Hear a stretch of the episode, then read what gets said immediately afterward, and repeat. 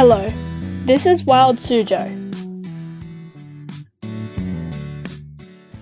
The basilisk is a type of lizard that looks like a dinosaur. The coloring ranges from a vivid green to an olive brown and bronze. They have a banded tail and yellow side stripes. Juveniles are similarly colored to adults, but are generally more vivid and have three vertical stripes on the throat. They have brown or bronze irises and long digits with sharp claws. Males are larger than females of the species and have crests on the head, back, and tail. The basilisk seems like an ordinary lizard, but it is fascinating because it can walk on water.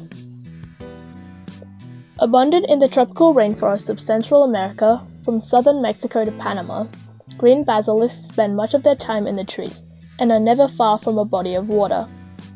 When threatened, they can drop from a tree into the water and sprint, upright, about 5 feet per second across the surface. To do this, they have long toes on their back feet with folds of skin that unfurl in the water, increasing surface area.